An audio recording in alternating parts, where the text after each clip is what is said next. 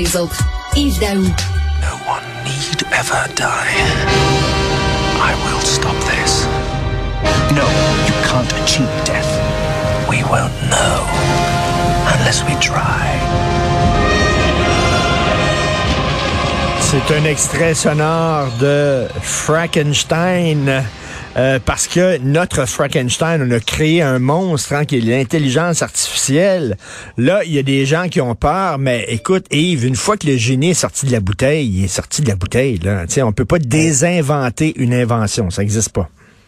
Hey Richard, je, je t'ai joué cet extrait-là du film de Frankenstein parce que je pense à l'idée, de ce fait savant en Suisse, là, Victor Frankenstein, qui avait créé cet être vivant, tu comprends-tu? Après ça, cet être vivant s'est retourné contre lui. Ben là, on a, développé, tu comprends-tu, l'intelligence artificielle, puis les mêmes personnes qui sont les fondateurs, les chercheurs, tout ça, craignent le monstre qui sont en train de se créer. Donc hier, là, Elon Musk, puis des centaines d'experts mondiaux ont signé, euh, écoute, euh, une lettre euh, dans laquelle ils demandent un moratoire de six mois sur tout le développement des intelligences artificielles liées justement à ChatGPT, puis tout le modèle qui est développé par Open AI là, depuis le mois de mars dernier. Et donc, imagine-toi, même ceux qui ont créé ça, ils, bien ça, ils disent, on est un peu effrayé par sa création, la façon que ça va être utilisé pour la désinformation à grande échelle, pour les cyberattaques. Écoute, c'est quand même inquiétant de savoir ça. Oui, mais une fois, une fois que euh, c'est fait, c'est fait. Il est sorti de la bouteille. La bombe atomique, on l'a inventée, elle existe. On l'a pas désinventée. C'est ça qui est ça. Exactement. Puis ce qui est intéressant, c'est que même les gens aujourd'hui, tu sais, moi je parle de ça euh, aux gens autour de chez moi, le chat des GPT, la personne connaît ça. Là. Ils pensent que c'est une marque de, de boisson, euh, mais la réalité, c'est que quand tu commences à leur expliquer que l'intelligence artificielle, c'est tout autour de nous autres, dans les moteurs de recherche, dans les réseaux sociaux, dans les assistants vocaux, il y en a là, qui chez eux, là, ils ont Alexa. Là, tu peux comment ben parler à, quelqu'un pour allumer ton euh, ta balieuse, allumer ta radio, tout ça. Mais il paraît qu'il nous écoute. Il paraît qu'il nous écoute par ça. J'en ai un, moi, euh, un truc, j'ai un Google Home, là, puis euh, ça a l'air que euh, on peut on peut entendre ce qui se passe dans la maison. Je sais pas si c'est une théorie du complot c'est vrai. les services à la clientèle aujourd'hui, tu appelles une compagnie, là, puis c'est pas inhumain. Ben oui. c'est un chatbot qui te répond. Sauf que ce qui est intéressant, c'est qu'il y a des chatbots, quand tu leur demandes de te rembourser parce qu'ils ont fait des erreurs financières, ça, ils ont de la misère à répondre à ça. mais mais, mais ce qui est intéressant quand même, c'est un, un, gros débat quand même que, et je te rappellerai quand même, nous autres, là, au Québec, là, on a mis des millions. Les investissements en intelligence artificielle, là, au gouvernement du Québec, c'est plus de 2,3 milliards de dollars qui ont été annoncés disponibles pour la recherche au Québec. Donc, euh, c'est beaucoup, beaucoup hmm. d'argent qui, tu te demandes, cet argent-là va servir à quoi et à développer applications mais, mais, où tout le monde se pose des questions. Yves, on est à l'aube de ça. On est au début, là. on est à la quatrième version, le chat GTP. Imagine-toi, puis ça, ça va à une vitesse exponentielle. Imagine-toi dans cinq ans, dans dix ans. C'est qu'on va être. là, Golden, euh, c'est Golden Sachs, oui, qui, qui, a qui, a publié un texte en disant là, on pense que ça peut détruire, faire évaporer, disparaître 300 millions de jobs comme ça. Euh, ben, juste aux États-Unis, là, selon cette étude-là de Goldman, 63 de, des travailleurs qui est calculé que leur job va complètement changer. Puis ils disent qu'il y a seulement 30% des jobs qui, sont physiques, puis des ben, jobs à l'extérieur qui ne seraient pas touchés. Fait que Richard, moi je pense que dans notre métier à nous, là, je pense qu'on serait mieux d'être soudeur chroniqueur? Écoute, écoute, euh, Yves, euh, tu sais, les textes, mettons, sur, je sais pas, mettons, euh, l'analyse, pas l'analyse, la description du match d'hockey d'hier. Tu sais, des textes où mhm. c'est seulement objectif, où il n'y a pas d'opinion, là. Ben, ça pourrait être fait par un, logiciel, effectivement, d'une intelligence artificielle. Ou, tu sais, mettons, hier, il y a eu un accident, quoi, telle rue, puis telle rue, là. Ben, ça pourrait être fait, ça, justement, par un ordinateur. Écoute ça, puis ça, c'est un domaine, le journalisme. Euh, si on, implique ça partout dans l'administration, dans, les, jobs de bureau, etc., qu'est-ce qui va arriver?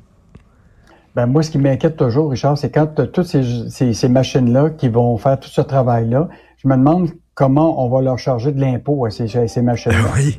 pour payer les services publics. Est-ce que tu penses que d'un autre côté, on va créer des jobs, euh, bien sûr, chez les, les, jeunes qui vont pousser, là, qui vont grandir, ben vont s'en aller en intelligence artificielle, puis ça va créer de l'emploi là. Il va y avoir une période tampon où ça va brasser effectivement, mais, après ça... Tu as totalement raison parce que le Bloomberg vient juste de sortir un article là, sur toute la question de l'accélération rapide des, des, de ce qu'on appelle le génie d'ingénierie pour ce secteur-là. Écoute, il y a des emplois actuellement dans ce secteur-là, des ingénieurs logiciels, c'est payé 335 000 par année pour développer. Les compagnies se cherchent ces gens-là qui ont souvent des backgrounds d'ingénieurs, mais aussi de tout ce qui est euh, humanities, l'histoire, la philosophie, la littérature, parce que de plus en plus, c'est du texte. Hein? Et euh, l'analyse de texte et, euh, et, le langage naturel. Donc, écoute, s'il y a un secteur d'avenir, pour ceux qui sont en génie logiciel ou en, en ingénierie, ben c'est le secteur 335 000 pour travailler comme ingénieur pour des compagnies dans le domaine de, de, du langage naturel. Là. Mais tu sais, tu parlais de Frankenstein, puis euh, bon, ça c'est le mauvais côté de l'intelligence artificielle, mm. mais si on, essaie de voir le, verre à, moitié plein, euh, si mm. effectivement l'intelligence artificielle, mettons en 10 ans, là, est vraiment intelligente, puis arrive avec des solutions auxquelles on n'avait pas pensé, par exemple dans le système de santé ou je sais pas trop quoi, il arrive avec des solutions novatrices, un ordinateur... Ben, ça, ben, ça serait bon. tant mieux. Déjà, actuellement, ils prévoient dans le secteur de la santé là, que ça va accompagner le quotidien des gens. Tu sais, par exemple, va permettre de voir les performances de la médecine, euh, par exemple, détecter des pathologies, des anomalies reliées à la santé. Euh, écoute, déjà, tu as des montres intelligentes là, qui surveillent tout ton corps, tu comprends-tu, pour savoir si t'es... Puis là, tu aurais un médecin qui te répondrait, etc. C'est sûr là, qu'on... Que, écoute, c'est c'est un monde qu'on connaît pas, Richard.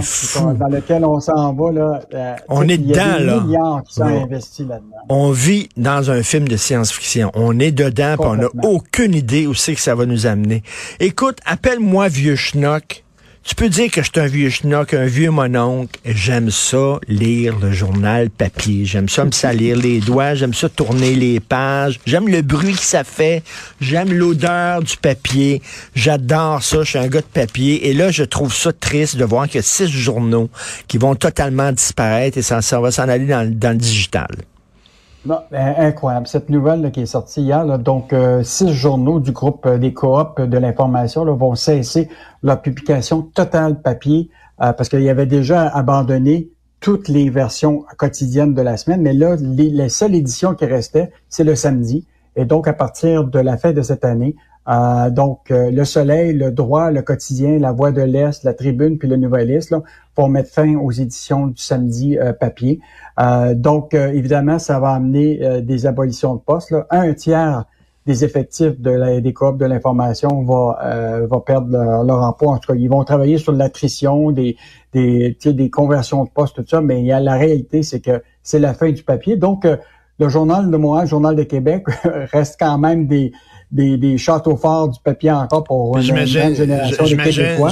J'imagine d'un bureau en haut, ça doit jaser. Là. Ils doivent regarder, là, ils, ils doivent faire le calcul. Là, là jusqu'à date, ils gardent le papier, mais pour combien de temps, on ne le sait pas. Mais, mais, mais la réalité, c'est que tu dis toi-même, il y a encore une génération au Québec là, qui, qui, qui, qui adore le papier. Puis, euh, et puis juste te compter, Richard, ça c'est un, une expérience personnelle.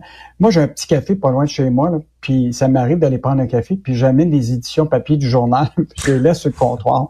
Après deux minutes, là, ils sont, ils sont tous pris, les ben oui. tu comprends-tu? Ben oui, la réalité, c'est qu'aujourd'hui encore, je pense qu'on est encore dans un mode hybride. Ça se peut très bien que, tu sais, dans dix ans, que, qui déterminera l'avenir de, de, du papier, là. Tu sais, on te rappelles, on avait prédit la fin de, du livre, là papier. Ben, tout le monde ira à l'édition électronique. Je me suis acheté, je me suis acheté, moi, je me suis acheté un lecteur électronique pour lire des livres. Je l'ai, je l'ai pas utilisé. Je l'ai côté, puis j'achète des livres, puis j'aime les livres, mais regarde.